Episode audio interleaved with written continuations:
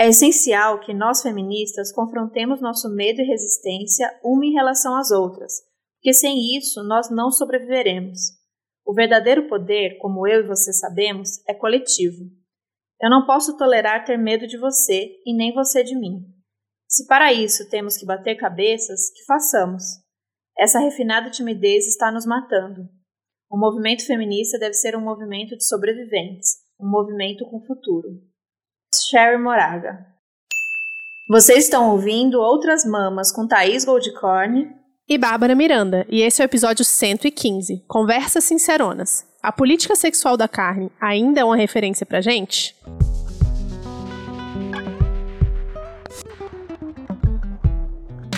Eita, Eita, polêmica!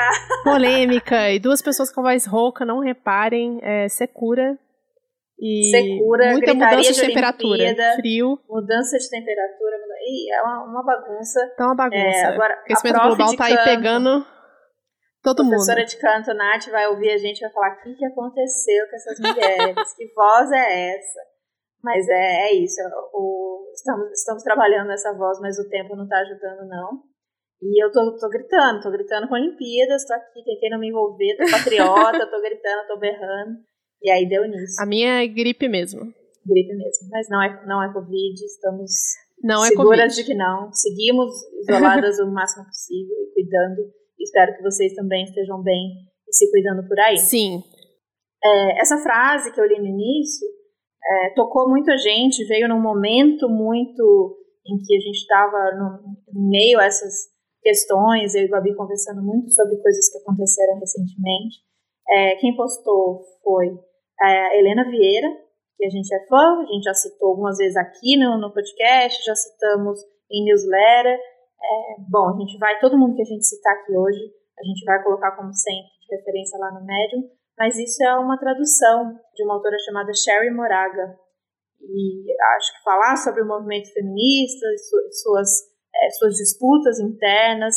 É muito importante, a gente muitas vezes fica nesse silêncio, porque é um território realmente muito complicado e acaba caindo muito numa discussão muito personalizada, muito sobre fulano ou ciclana, muito, né, uma, uma discussão que acaba nela mesma, e não é isso que a gente quer, a gente tentou é, não entrar nessa em vários momentos, mas acabou caindo numa discussão é, que a gente já vinha falando há muito tempo, há muito tempo a gente discute sobre isso, sobre a nossa referência de início desse podcast, que é o livro A Política Sexual da Carne, de Carol J. Adams, como vocês sabem. E aí, a gente resolveu chamar vocês para essa conversa, como a gente costuma fazer nesses episódios que são conversas sinceronas, são aqueles episódios mais de chamar vocês para vamos, vamos falar sobre isso, vamos não deixar, como, como trouxe nessa frase, deixar isso nessa, nesse silêncio, nessa nesse acho que é, acho que não é, vamos chamar para essa conversa sincera é, e a gente vai aqui ao máximo tentar colocar para vocês o que a gente ainda pensa sobre a política sexual da carne, sobre Carol J. Adams sobre várias questões que surgiram ah, depois disso, é, a partir de discussões sobre feminismos, sobre mulheres é, e sobre o que a gente acredita para a nossa luta, para o nosso feminismo, para o nosso veganismo, o que, que a gente quer, quem que a gente quer estar tá do lado, tipos de posicionamento a gente vai levar e a gente espera que vocês ouçam de coração aberto esse episódio e venham com a gente. E se não vier também, a gente entende que cada um vai escolher as suas ferramentas de luta aí para alcançar uma sociedade emancipada. Babi, que, por que então a gente resolveu falar sobre isso e é isso, a gente vai queimar o, a política sexual da carne, é isso? Então, acho que são várias questões que foram mudando junto com a gente ao longo desses anos, né? Eu acho que a gente fala bastante sobre isso no podcast, mas a gente nunca falou especificamente sobre a política sexual da carne, sobre essa nossa referência que deu início a esse podcast. E, óbvio, né, a gente sempre fala que foi uma descoberta nesse livro, foram várias descobertas. Abriu nossa cabeça para muitas coisas e a partir daí a gente foi crescendo. Mas eu acho que a gente sempre falou também que a gente não concordava com absolutamente tudo que a Carol falava, ou com a forma como ela foi colocada nos livros. E sempre ressaltando que esse livro começou a ser escrito lá nos anos 70, né? Então é outro contexto histórico, é um outro contexto geográfico, né? Escrito lá nos Estados Unidos, com várias coisas que não se aplicam aqui no Brasil. Apesar da gente sempre falar sobre isso, existem vários questionamentos sobre a política sexual da carne, de ser ou não um livro totalmente binário, com uma lógica binária, transfóbica, e que vai ver o mundo de uma lógica totalmente essencialista dentro dessa biologia é, masculino, feminino, homem e mulher. E, ultimamente, surgiu esse questionamento num post que a gente fez no Instagram. Teve toda uma treta aí na internet, vamos assim dizer, com relação ao manifesto que foi lançado por um grupo de feministas. E esse manifesto foi abertamente transfóbico, chamando Lana de Holanda pelo, pelo pronome masculino, dentre outras coisas que eu acho que a gente não precisa é, citar todas aqui. E a gente resolveu fazer um post dizendo que um feminismo, né, pessoas que se dizem feministas e são transfóbicas, pra gente não é um feminismo. Esse, o feminismo que é transfóbico, ele não existe. Enfim, isso gerou, está gerando rolou uma discussão, está rolando uma discussão muito grande nesse post e por isso a gente resolveu então trazer logo esse papo aqui para cá, porque algumas pessoas falaram que a gente deveria então cancelar o nosso podcast inteiro, porque Carol J. Adams é uma feminista radical que vê, tem um mundo aí sob a visão de um binarismo de gênero, né, no caso. É, gente, uma grande loucura. E é muito doido, vou, vou para quem não acompanhou todo esse rolê, para quem não está familiarizado, com essas discussões que rolam dentro do feminismo. É, o feminismo radical, ele tem uma visão muito específica sobre como a gente vai chegar nessa suposta é, libertação das mulheres, né, essa emancipação e abolir gênero, enfim. É uma discussão muito profunda. Vocês podem, quem está aí e não é familiarizado com essa discussão, vocês podem reparar que poucas feministas em ambientes públicos, tipo na internet, se abrem para trazer essa discussão. Podem reparar, não é à toa. Porque ela é uma discussão que acaba sempre num lugar muito ruim, muito violento, é com ataques e tal. Então, muita gente se poupa disso. Vocês podem perceber isso claramente. E é, é complicado. E a gente acabou sendo acusada, que é uma acusação comum que as feministas radicais fazem, quem se posiciona contra a transfobia está cedendo a uma suposta. É, Ao patriarcado, né? moda, né? Uma suposta. É. é, fora que é o patriarcado que elas acreditam, mas uma suposta, sabe assim, ah, vocês não querem ficar mal e estão indo na onda desse lobby, grande lobby trans, essa questão da teoria queer e tal. Então, é, a gente se posicionar, a gente não foi a primeira vez que a gente se posicionou isso, aí a gente faz é, é, ao longo desse podcast o tempo todo, a gente nunca se escondeu e nunca se privou é, de, de, marcar bem claramente os nossos posicionamentos. E existe, isso existe um preço, para a gente existe um preço que é o limite do crescimento do nosso podcast, existe um preço que ele é comercial, que ele é de grana, que ele é de publicidade. E a gente sabe, a gente não é ingênua, tá? Vocês podem ficar tranquilas, a gente pode ser um monte de coisa, mas a gente tem muito clara as nossas escolhas que a gente fez até aqui é, na história de outras mamas. Então a gente sabe o preço que a gente paga. Então se posicionar colocar ali um, um post bem claro dizendo não, a gente não quer estar do lado de vocês nessa luta.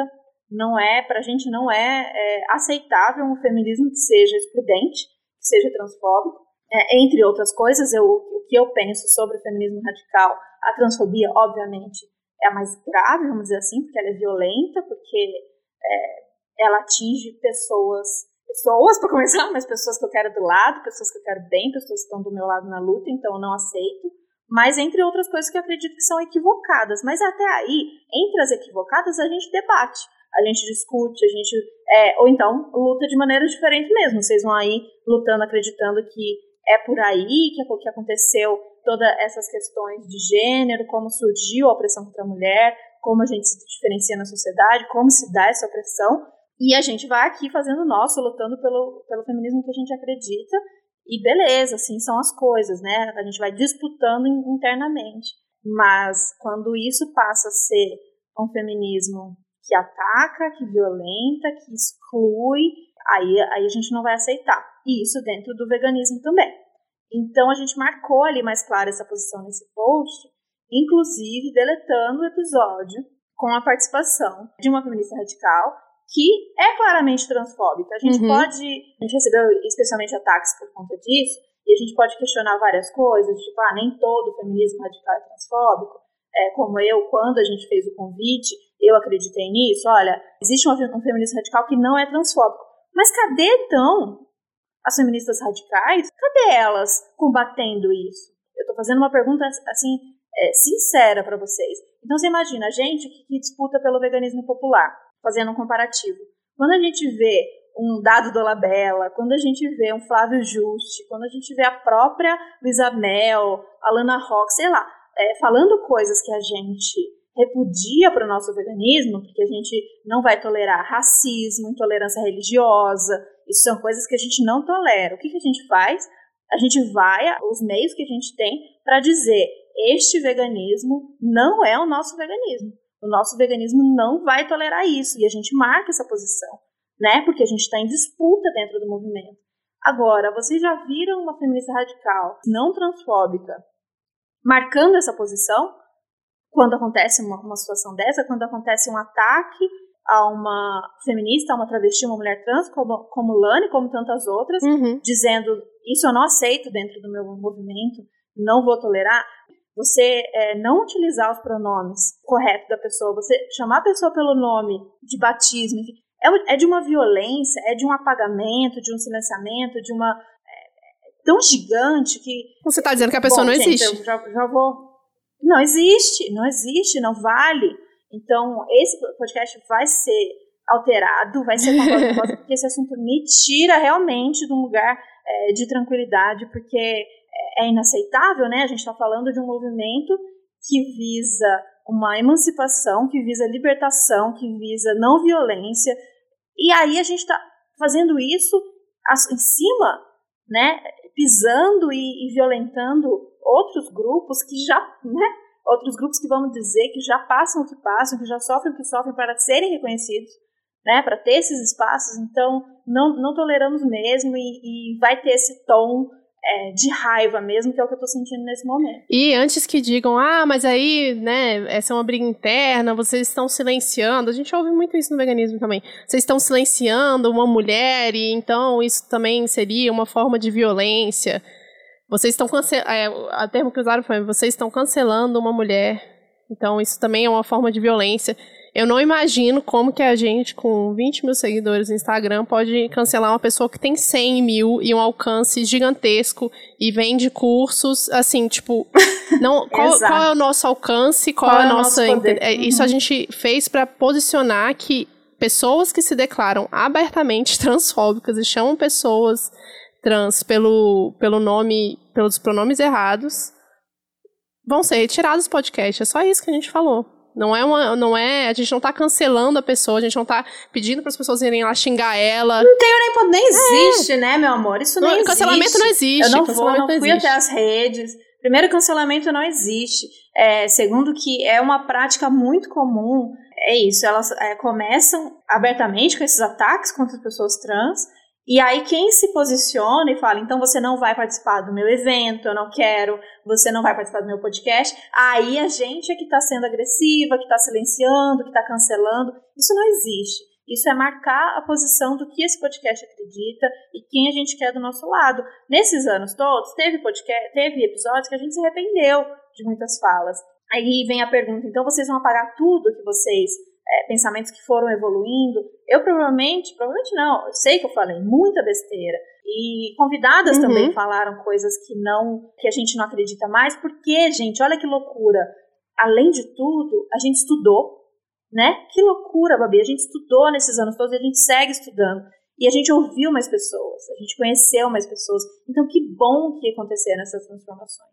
E a gente vai falar sobre isso em relação a Carol J. Adams e a política sexual da carne, se vocês querem saber. E a gente vai deixar ali, porque ali é o nosso processo também de aprendizado. E é importante ficar, se, né? Se em algum momento eu olhar pra Babi, a gente conversar e a gente decidir, Babi, ali foi errado demais. Sim. ali eu não quero que esteja, eu não quero que esse pensamento vá para frente, né? Esteja no mundo, eu não quero. E a gente vai tirar, sem problema nenhum, inclusive falas nossas, sabe? Então a gente vai estar tá silenciando a gente mesma, a gente vai estar tá cancelando é. a gente mesma. Não, é porque são, são, são ideias, são visões, são coisas que a gente é, foi aprendendo. Esse meu, o meu feminismo ele poderia ter é, sido desde o início mais inclusivo, mais aberto, mais um olhar é, sobre todas essas camadas tão complexas da sociedade mas a gente vai aprendendo de um jeito, às vezes. Mas meio, é um processo. É, esses, esses, processos meio, meio tortos, muitas vezes. E a gente não se agarrar a certezas, né? Que coisa maluca é se agarrar ah, eu aprendi com as feministas de segunda onda, e é isso, eu vou defender, eu vou morrer abraçada nessas ideias. Olha, uma coisa que eu posso dizer que eu morro de orgulho de mim, da Babi, nesse podcast, que a gente não, não fica agarrada a ideia nenhuma. A gente está super aberta a ouvir e aprender a mudar de ideia o tempo todo. Sim, é, tem duas pessoas que mudaram muito nesses últimos anos, somos nós duas, e com orgulho, assim, essa mudança ela é necessária, quer dizer que a gente está acompanhando as mudanças que estão acontecendo no mundo, né? E aí só um recado para para uma das pessoas que comentou que a gente se vendeu para a esquerda, eu queria saber cadê o dinheiro? Cadê? Cadê? Cadê manda. que não Lula, tá chegando? Lula, manda. Lula, manda dinheiro Lula, pra mim, por, por favor. favor. Cadê? Manda coisas, meu Deus do céu. Vamos falar de Carol J. Adams então agora. Vamos. Bom, o que, que, que, a gente concorda, o que, que a gente discorda? É, a gente tem, né, citamos, como a Thaís falou, a gente tem vários episódios que a gente cita e realmente a gente enaltece várias pessoas que a Carol cita no livro, que hoje, né, e há anos atrás também já eram vistas como transfóbicas e a gente, por exemplo, não sabia. Então tem coisas que a gente concorda, tem coisas que a gente discorda. Mas, já dando um, um, um spoiler aí, Carol também muda, né? É uma senhora de 70 anos que também mudou as ideias dela ao longo do tempo e está constantemente atualizando os textos dela. E a gente vai mudando, né, junto e vai revendo e vai atrás dos textos dela para ler e vai atrás de vídeo para ver o que, que ela tá falando. E falando sobre episódios de cancelamento, inclusive tem um que a gente fala sobre o mito da beleza, que a gente não fala tanto sobre o livro, mas a gente cita o livro e a autora do, do, do mito da beleza, ela é antivax. que tristeza. E além dela ser anti-vax, é, já foi, já tem vários, vários textos, vários argumentos dizendo que mesmo é, o método que ela usa para chegar naquelas na, nas teorias no, uhum. é falho, é completamente de, de orelha, assim, Sim. assim, não tem nada científico ali. E tem muitas críticas ao livro, então Existem outros e há livros, outros né, livros dela. E a gente é. vai aprendendo, a gente acha. Sabe que é muito louco nessa experiência de ser mulher e do feminismo? A gente vem de um lugar é, se você não, não desde pequena, igual a gente vê meninas aí com 12, 13 já é, entendendo sobre o feminismo e tal, você vem por muito tempo não entendendo questões que acontecem na nossa pele, com a gente mesmo. A gente não entende é, porque a gente é silenciado, a gente não entende assédio, a gente não entende um monte de coisa. E de repente vem um feminismo que te explica algumas dessas coisas e e aí te conecta, te dá um poder, né? Por isso essa coisa essencialista da mulher. Então, não, a mulher é loba, guerreira, bruxa. E muitas vezes a gente se apega porque a gente quer retomar esse, esse poder que a gente não, não encontrava, né? E aí fica e é muito fácil a partir daí traçar um inimigo como homem. Então esse feminismo que é morte ao homem, e aí muito biologizante, morte ao pênis, xoxota power, esse feminismo tem um momento que você abraça ele que você fala, é, é aí, eu vou, vou pro mundo, vou estourar. é isso. Eu odeio o homem, porque o homem é o símbolo de tudo que eu não pude ter. É o símbolo de toda a violência que eu sofri, e muitas vezes não só um símbolo, né? Violências diretas que mulheres e meninas sofreram desde sempre. Mas a gente precisa olhar além. Existem experiências de mulheres, experiências de homens e outras questões que permeiam nossa sociedade, que não é só o patriarcado. Existem diversas camadas que transformam essa questão binária do homem e mulher muito mais complexas e a gente tem que ter um olhar é, aberto para isso. Então eu gosto muito dessa questão de, de, o que é ser mulher, quem é mulher e o que faz a experiência de ser mulher. E a gente responde que não existe, que são as experiências das mulheres diversas. Então essa coisa da socialização é, ah, mas a menina foi socializada com essa violência, o menino foi socializado.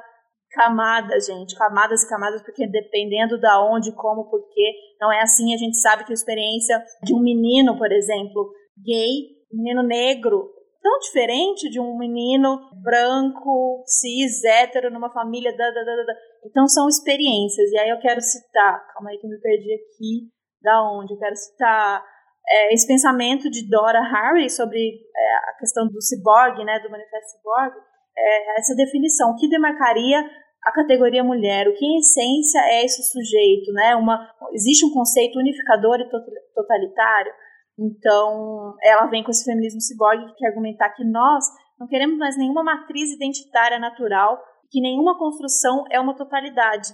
Né? Esse esforço que a gente faz de identificar um, um inimigo, e isso aí a gente vai trazer Butler aqui também, porque Butler é sim uma referência enorme nessa questão de gênero, essa, essa busca pelo inimigo como se o inimigo fosse uma coisa só, como se o nosso inimigo fosse uma figura singular, e como se a gente não tivesse uma grande estrutura complexa que faz as, as coisas terem, obviamente, os de cima os de baixo, mas os de cima não são uma categoria só, isso se mistura, uma mulher que é oprimida, ela também oprime, e assim por diante. A gente já falou disso aqui algumas vezes. Então, enxergar as coisas simples assim, mulheres oprimidas, é, sororidade, homens, morte, violentos, não é tão simples assim. Que bom que não é tão simples assim. Mas e aí, o que, que a gente discorda da Carol J. Adams? Eu acho que o principal é que Antigamente, agora, não necessariamente a Carol se intitula dessa forma. A Carol se intitulava como um ecofeminismo essencialista mesmo, uma feminista radical, ecofeminista radical essencialista.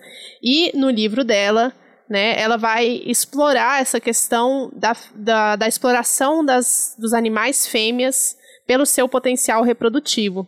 E isso foi uma coisa que a gente sempre questionou, mas a gente pontuou mesmo nos primeiros episódios, né? De que havia essa diferenciação de gênero entre os animais e que as fêmeas elas, elas eram exploradas pelo seu potencial reprodutivo mais ou de forma pior do que os machos. E essa é uma coisa que hoje em dia a gente já, já fez uma revisão de, do que, que a gente acredita, né? De como que a gente vê isso com relação à exploração dos animais. Sim, gente, se a gente for estudar profundamente, a gente ainda promete esse episódio aqui, essa questão é, do sexo dos animais também. É, a gente fala muito, e já, já é um consenso entre todo mundo, que gênero é uma construção social, mas o sexo ele também é inventado. E, e o sexo, inclusive, dos animais. Então, quando a gente é, divide os animais dessa maneira, ah, é uma vaca e um boi, um cachorro fêmea e um cachorro macho.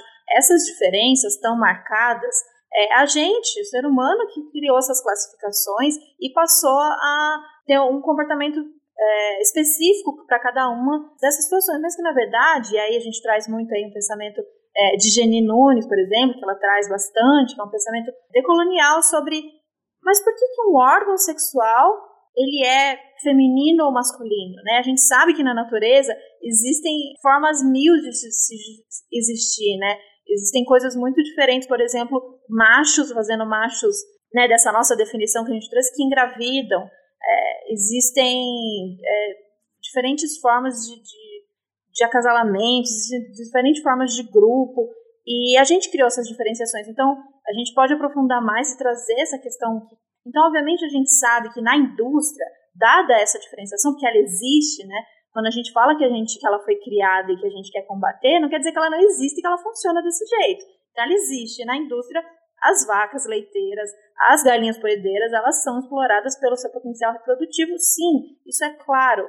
Mas colocar numa categoria de que é, elas são mais exploradas porque elas são fêmeas, é porque elas têm um potencial reprodutivo, né, de aí poder, é, no caso da, da vaca, e a partir daí ter o, o tão desejado leite, que os humanos amaram e desejaram e enlouqueceram, mas os machos exercem outros potenciais que também são explorados, porque para a indústria, o que você tiver, o que o animal tiver de potencial para ser explorado, ela vai explorar, independente, sabe? Então, existe essa ligação que a Carol traz no livro de comparar a, opressão das mulheres com a opressão dos animais. Obviamente existe, mas existe por conta de uma estrutura que, hierárquica que divide entre, entre os que exploram e entre os que são explorados. E hoje a gente tem essa visão mais complexa dessas relações mesmo de poder que se dão. Agora, comparar, ou comparar Igualar. Não, é, como é que é essa palavra? Igualar ou é, fazer ranking de opressão ou ranking uhum. de sofrimento, né? Quem sofre mais? É, a gente sabe que cada situação e cada tipo de exploração é, vai gerar ali um, uma, uma violência diferente, um sofrimento, uma dor diferente, mas que não necessariamente a gente precisa olhar para elas dessa maneira do ranking do sofrimento. Né? Sim, é, e eu acho legal a gente trazer aqui, tá, aquele episódio do Dragões de Garagem, As Fronteiras do Sexo, né, que foi é, contado pela Bárbara, uma amiga minha, inclusive, maravilhoso, que ela vai explicar como que não, não existe consenso científico sobre o gênero biológico. Não existe, porque são tantas camadas, é desde célula, a, enfim, né, coisas muito específicas que a gente tem no nosso corpo que são colocadas, né, pelos cientistas como feminina e masculina, e que cada pessoa vai ter zilhões de variações e possibilidades dentro do seu corpo. Então eu posso, por exemplo, ser, né, eu tô aqui, sou uma mulher cis, com uma vulva, no caso, mas eu posso ter a maioria da parte das células do meu corpo como células que são reconhecidas como masculina, ou, né, tem as pessoas intersexo, tem zilhões de variações e que a gente não tem, a gente não pode ignorar as pessoas intersexo para dizer que só existe feminino e masculino, por exemplo.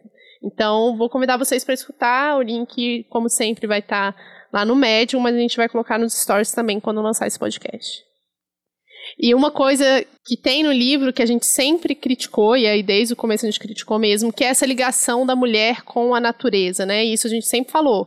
É a mãe natureza, como se a mulher que fosse a cuidadora por natureza, né? Então muitas pessoas acreditam ainda nisso, e a gente sempre questionou isso.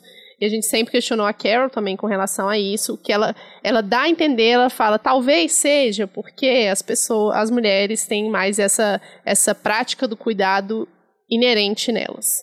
E a gente sempre discordou disso, porque a gente sabe que, na verdade, né, cadê aquele vídeo, aquele meme da menininha colocando a boneca dentro do forno? Sabe? Não, brincadeira, gente. É mais sério do que isso, é mais complexo do que isso. Sim, e a partir daí a gente entra nas discussões que já rolam, tá? Nada dessas, dessas discussões é, tá, surgindo aqui a gente está inventando. Dentro do ecofeminismo, por exemplo, já existe esse debate. Então, existe um ecofeminismo essencialista, que vai dizer isso que a Bob disse, que existe essa ligação é, entre a mulher e a natureza, porque nós somos férteis e a natureza é fértil, e que é, o homem, por sua vez, não tem essa ligação. Coitado, né, desses seres humanos, não tem ligação com a natureza. Logo, Nenhuma, zero. Isso, zero. E por isso eles seriam mais violentos, seriam eles, eles é, poluiriam e pensariam em armamentos e guerras e tecnologia e tal. E existe um ecofeminismo queer, ou outros ecofeminismos, mas especialmente o queer, que vai questionar isso, falar, minha gente, vocês realmente acham que existe essa figura, né, essa figura mítica, essa figura dessa mulher, eu penso nos cabelos longos, branca, com flores no cabelo, muito conectada com a natureza, muito intuitiva, por ser mulher, né? E que os homens não têm essa conexão, né? Não, não conseguem não estabelecer essa conexão. Exato, e, e, não só a mulher ligada, né, mulher ligada à natureza, não é qualquer mulher, é a mulher que tem a vulva que é ligada à natureza, e uhum. o homem pelo pênis, que, e aí vem o, o, ecofeminismo queer, e aí Dani Rosendo tem textos muito legais também sobre isso, vou colocar para vocês qual é, qual, como, como está esse debate dentro do ecofeminismo, né, e os debates dentro do feminismo para dizer que a nossa ligação com a natureza, e é, é, fato quando a gente traz ainda essas ligações que elas existem, que é essa, essa linha que faz com que as mulheres estejam na linha de frente, por exemplo, na defesa do meio ambiente, e que sejam as que sentem primeiro as mudanças climáticas, isso existe de fato, a gente não está negando isso, mas isso existe justamente porque existe essa diferenciação ao que a gente foi colocado, existe essa estrutura dessa sociedade que coloca as mulheres nesse lugar do cuidado, porque a divisão sexual do trabalho é, foi dada dessa maneira.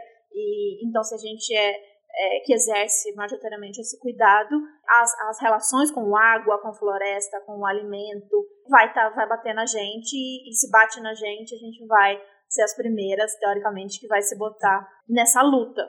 Então é por aí, é, é justamente por conta dessas estruturas. E se existe um dualismo, porque existe, ele é fato, a gente não quer reforçar eles, né? Não, não é verdade. A gente quer ampliar, a gente não quer que a, a ética do cuidado seja ampliada.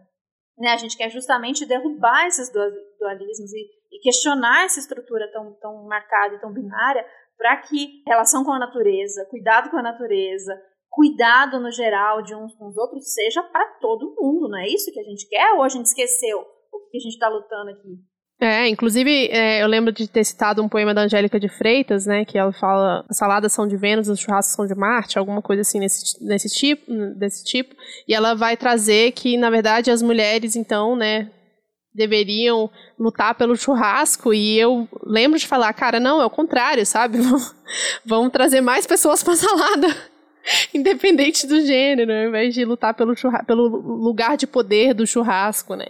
Então, essa questão sempre esteve presente pra gente. E aí, uma coisa que é inegável, que a gente não pode é, jogar todo o trabalho da Carol J. Adams por conta dessa binaridade fora, é a questão do referente ausente, que é o principal fundamento do, da teoria dela e o principal fundamento deste podcast. Por que, que a gente resolveu começar, né?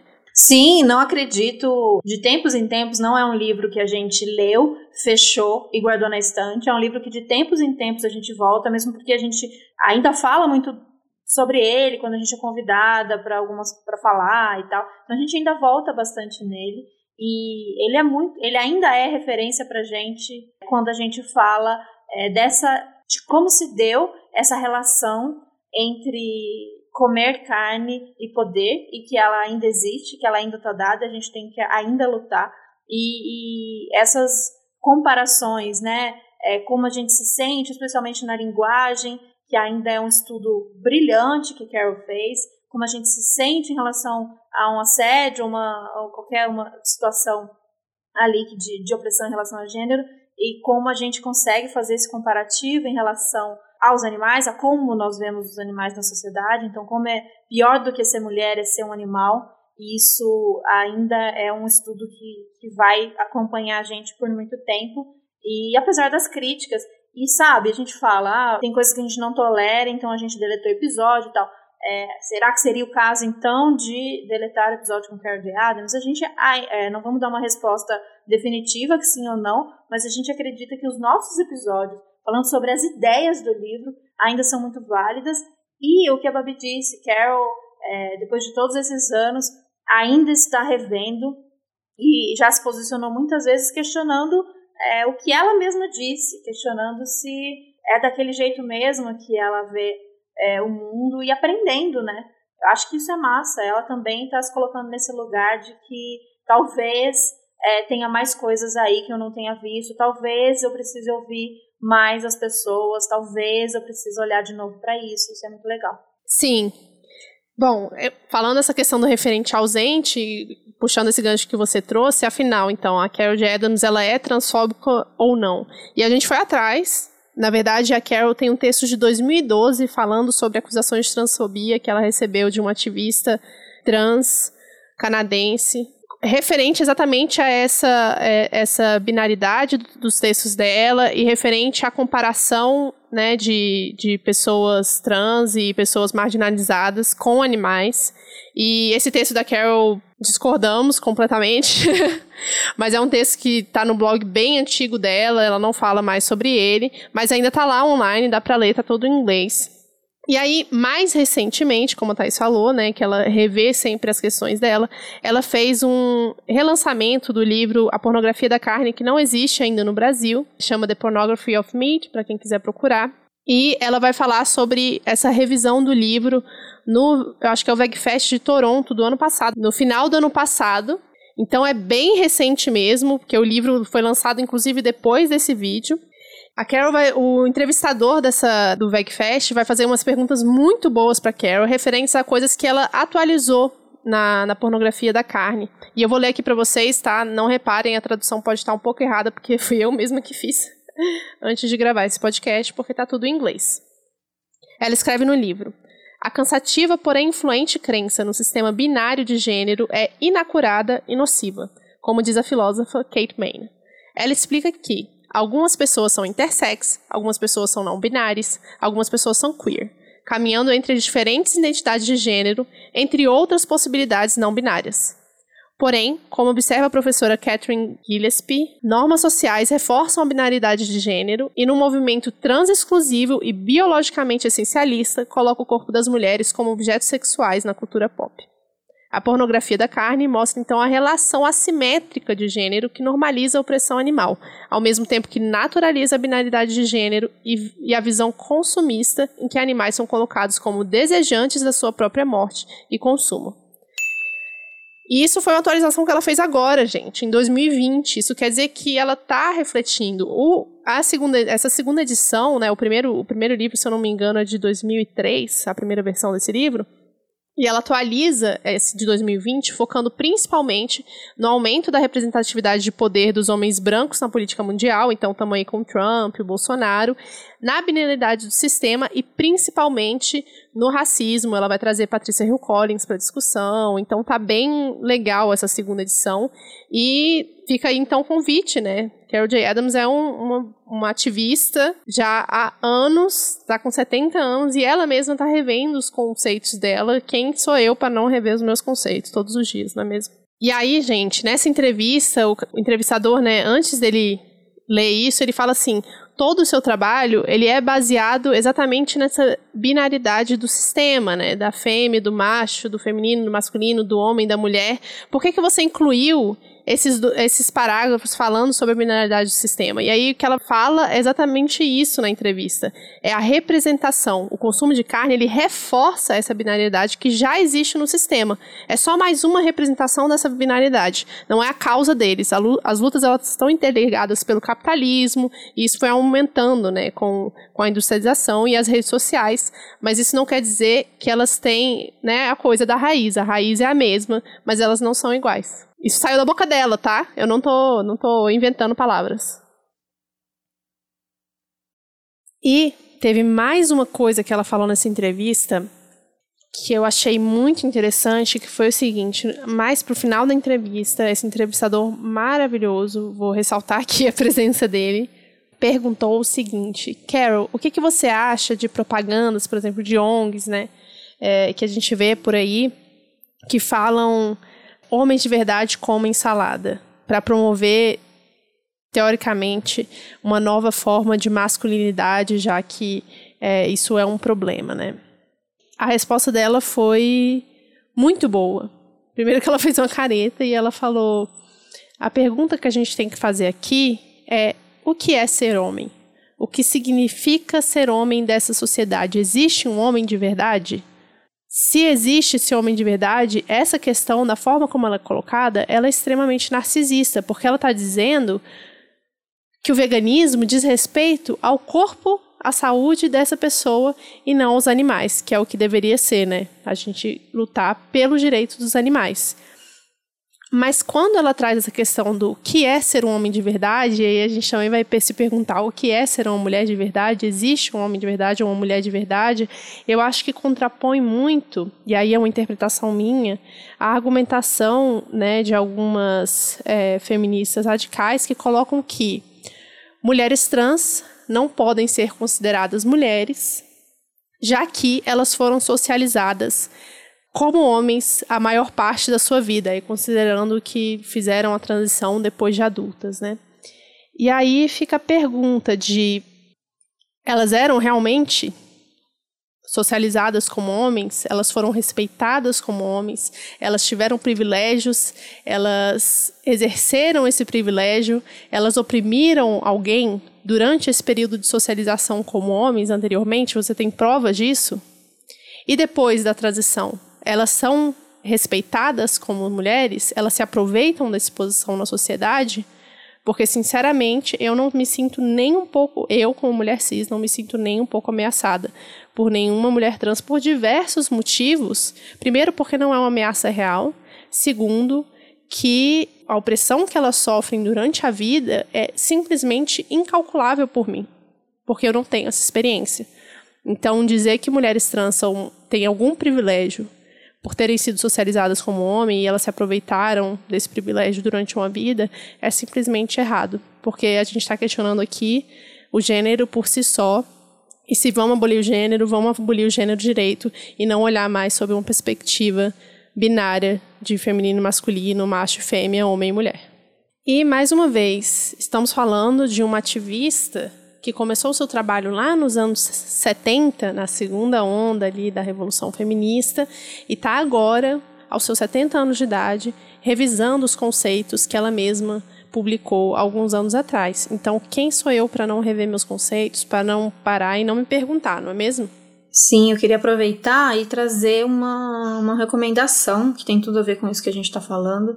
É uma das coisas recentes que eu assisti, que é a série Veneno, quem me acompanha já viu eu falando, tanto que essa série mexeu comigo, que é uma série espanhola, tá lá na HBO, mas vocês conseguem aí, dá um jeitinho de encontrar, vale muito a pena, tá, gente? Agora, para se você é uma pessoa trans, é, muitos gatilhos, muita violência, mas eu acho importante pra gente é, assistir e, de qualquer maneira, é uma história que não é única, né? A gente sabe o quanto essa história se repete, é, mas o quanto mexeu comigo é, a partir também dessas discussões, desses argumentos safados de que essa socialização, como se fosse uma, como se existisse uma socialização única, né? E que a gente, por ser né, mulheres cis, por ter essa socialização desde menina, com esse peso do machismo, né, do patriarcado, e que é o contrário, as pessoas travestis, mulheres trans, teriam aí usufruído desse privilégio masculino até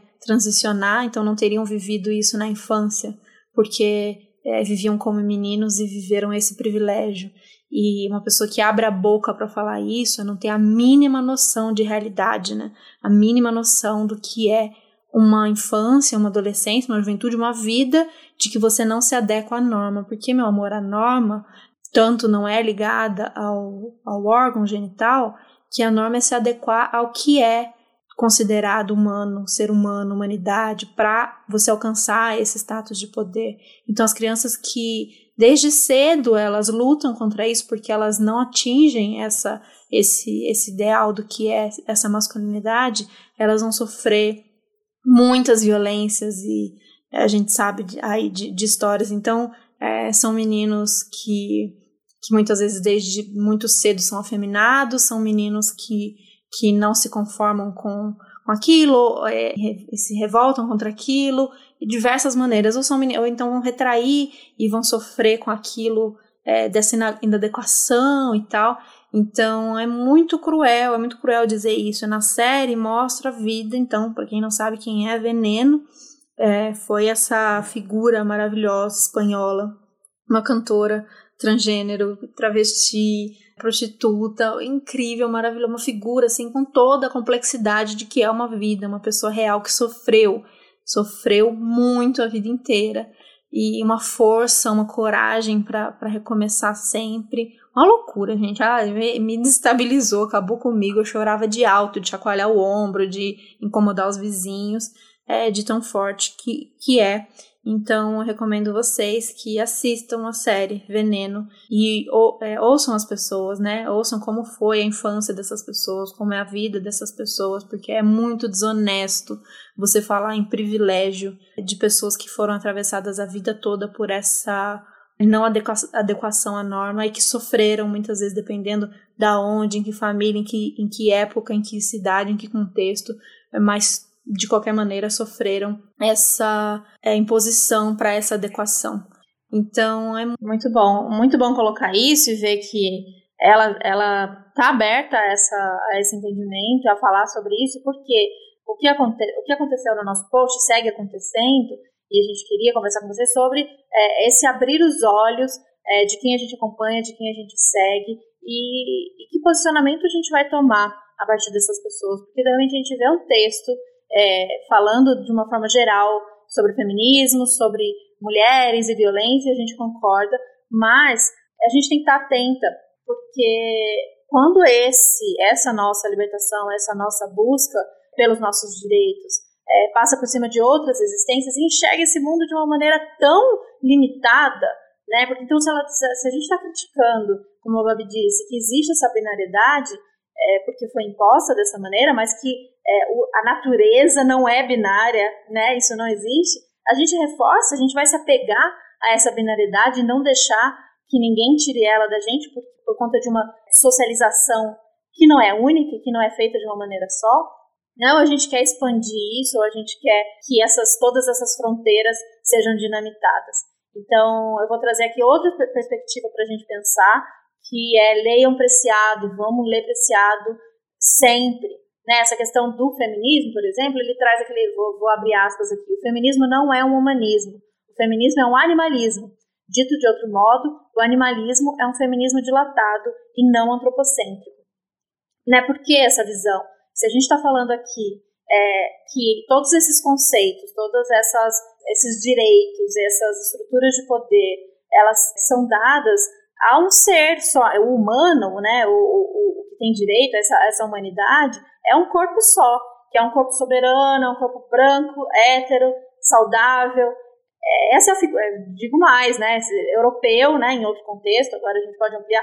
Então, essas estruturas que a gente coloca muito simples, de tipo o feminino versus o, mas, o masculino, é, a gente sabe que não é só gênero que, que se alimenta dessas estruturas, então tem colonialidade aí, é, tem racismo, tem outras questões e que a gente é importante a gente olhar dessa maneira. Então, se a gente, a partir dessa suposta estrutura de poder, a gente vê o outro que não é a gente como inimigo, a gente está só, enfim, a gente só reproduz essa mesma estrutura de, de, de, ver o, de ver o outro como inimigo. Aí não é por aí. O nosso inimigo, ele é mais específico do que isso, mas que ele assume diferentes é, lugares e diferentes posições, é, dependendo da, da onde a gente está. A natureza, ela é múltipla, a natureza, ela é diversa e a gente não pode, não pode mesmo olhar para isso dessa maneira tão simples. A gente quer abrir essas discussões e a gente espera de coração que vocês venham é, junto com a gente e vir junto com a gente não significa concordar com tudo que a gente fala Significa, inclusive, debater, significa, inclusive, dar toques, falar não é por aí, não acredito Mandar e-mail questionando. Mandar e-mail, e, e, ou então não, não gostar especificamente de um, de um assunto ou de um, um episódio, passar, passar direto, mas confiando que né, num outro momento a gente vai se encontrar. É, mas é, desqualificar nosso trabalho, nossa pesquisa, dizer que a gente se vendeu, dizer que a gente não estuda porque elas operam dessa maneira, né? Então só elas estudaram, porque o feminismo de segunda onda, meu amor, eu sei o que é o feminismo de segunda onda e que bom que, que vieram outras ondas e as ondas elas não param de vir e outras pessoas, outros teóricos, outras teóricas estão vindo aí e outros conhecimentos estão sendo produzidos e conhecimentos que já estão aqui desde sempre, a gente só não olhava para eles. Que bom, que bom que existe esse, esse mundo de possibilidades e para a gente ficar mais claro mesmo de que esse feminismo a gente rejeita é, com certeza que não é falta de, de, conhecimento não, nem falta de estudo. E se existe uma falta de conhecimento, uma falta de estudo, a gente está sempre aberto aqui, a gente nunca se propôs a ser o que a gente não era. A gente quer ouvir, a gente está sempre aprendendo, a gente está sempre estudando, mas nesse caso é que realmente a gente não tolera e não concorda, tá? Sim. claro, se vocês tiverem e a gente aqui sempre se propôs a ser uma, um disseminador de conhecimento de tudo aquilo que a gente estava estudando, né? Então, dizer que o que a gente faz não tem validade porque não é conhecimento científico, porque não está sendo produzido na academia, é um pouco é, elitista mesmo. Era essa palavra, né? Acho que elitista, acho que talvez seja a melhor palavra, assim, como se só o que fosse produzido na academia é o que vale, sendo que temos vários exemplos aí que não é verdade, né? Né? Inclusive de várias outras convidadas que a gente trouxe. Nossa, eu fico feliz demais, exato, feliz demais de trazer convidadas diversas que não vêm só desse lugar. A academia é muito importante, por isso que a gente tem muitas convidadas que vêm desse estudo, que vêm dessa escola, desse feminismo, mas muitas convidadas que não. E isso deixa a gente muito feliz e muito orgulhosa. Sim, e também deixando transparente aqui de que o que a gente mostra no podcast, o que a gente mostra nas redes sociais, é só uma parte de tudo aquilo que a gente faz, de tudo que, aquilo que a gente estuda, porque assim, gente, é muita informação, né? Pelo amor de Deus. O conhecimento, ele é infinito. E aí eu queria trazer um texto que a gente achou, né, foi escrito em 2016, com, né, com toda essa discussão sobre a transfobia da Carol, se sim ou não, como é, etc. Foi escrito em 2016 por uma ativista chamada Lilian Trenkova.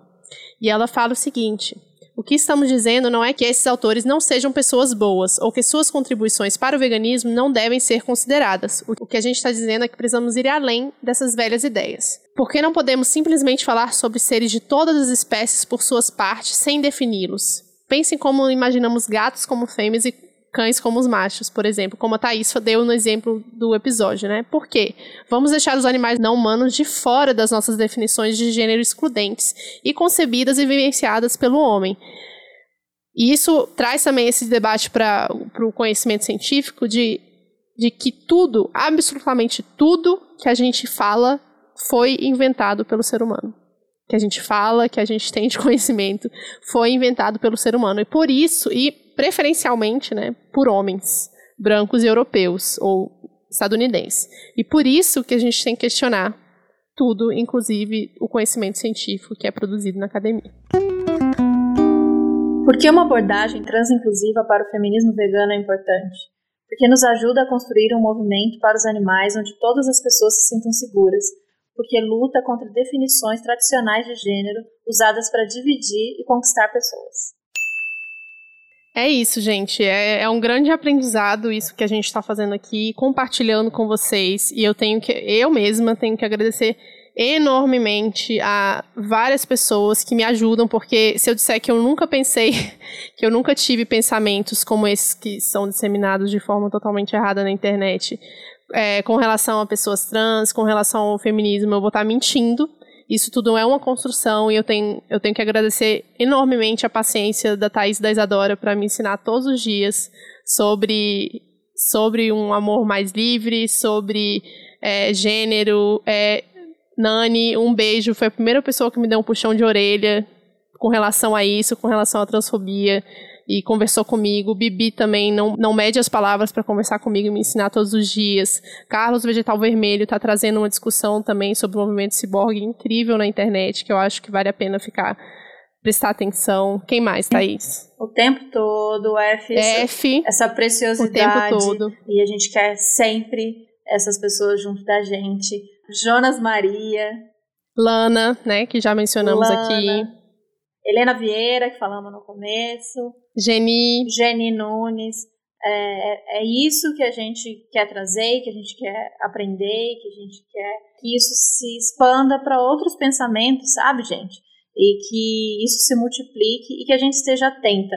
A maneira como isso se opera na internet, ela é muito maléfica. Eu não acho que, que seja produtivo é, o jeito que, que funcionam essas, essa disputa, apesar dela ter que acontecer, mais nesse âmbito da internet de que é, alguém produz um texto e aí esse texto é printado e aí é jogado num grupo que defende uma ideia e para esse grupo essa ideia ela é absurda e aí as pessoas vêm junto e, e pessoas que nem acompanham o trabalho. Então é, existe, nesse caso específico, falando da gente, por muito tempo a gente não teve, a gente fala, ah, você recebe muito hate de, de carniça e tal, muito pouco, muito pouco.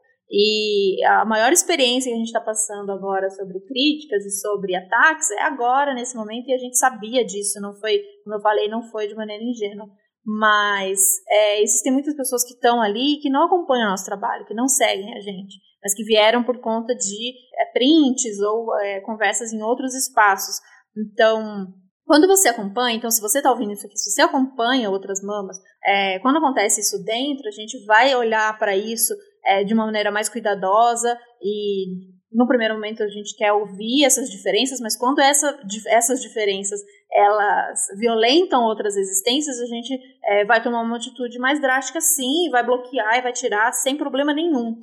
Mas o que está acontecendo agora são pessoas que nem acompanham o nosso trabalho. Então você vê uma frase solta, um post, um texto, sem saber a história que fez a gente chegar até aqui e ouvindo os episódios de que o, o Política Sexual da Carne foi uma referência e foi o motivador da existência desse podcast.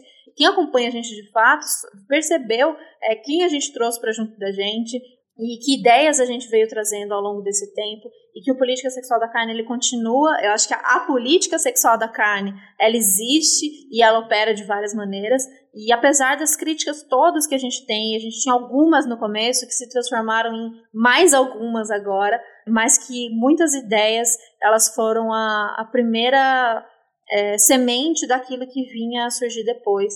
Então, quem acompanhou viu, viu essa mudança, viu esse crescimento, inclusive é, aprendeu com a gente e ensinou a gente, dizendo: não, vocês não acham que esse ponto da política sexual da carne talvez não seja bem assim? Ou o que, vocês acham dessa visão aqui sobre é, violência de gênero e tal? E a gente pode crer, tem mais coisa aí e tal. E, isso foi muito importante. Esse crescimento junto com vocês é que fez esse podcast acontecer e chegar até aqui. E muito massa nas nossas conversas, eu e a Babi, quando isso aconteceu, a gente falou.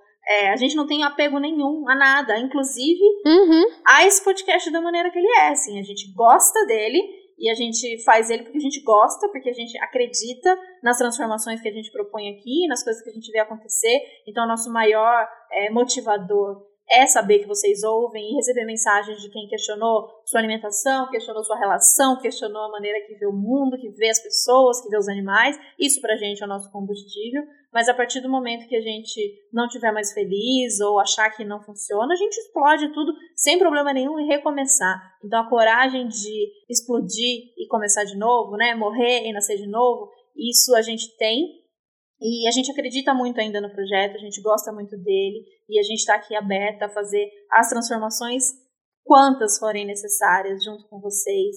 Então, muito obrigada para quem está com a gente nessa, para quem segurou na nossa mão, para quem criticou, para quem de maneira né, massa. E é isso, eu espero que vocês, quem sentir de que estamos indo junto, continue com a gente e, e vamos nessa. Sim, gente, muito obrigada. É isso que a Thaís falou. Vamos nessa. Esse foi um episódiozinho extra pra gente conversar sobre isso. E com sorte, semana que vem tem mais. Valeu, gente. Um beijo. Se cuidem. Valeu, gente. Tchau, tchau.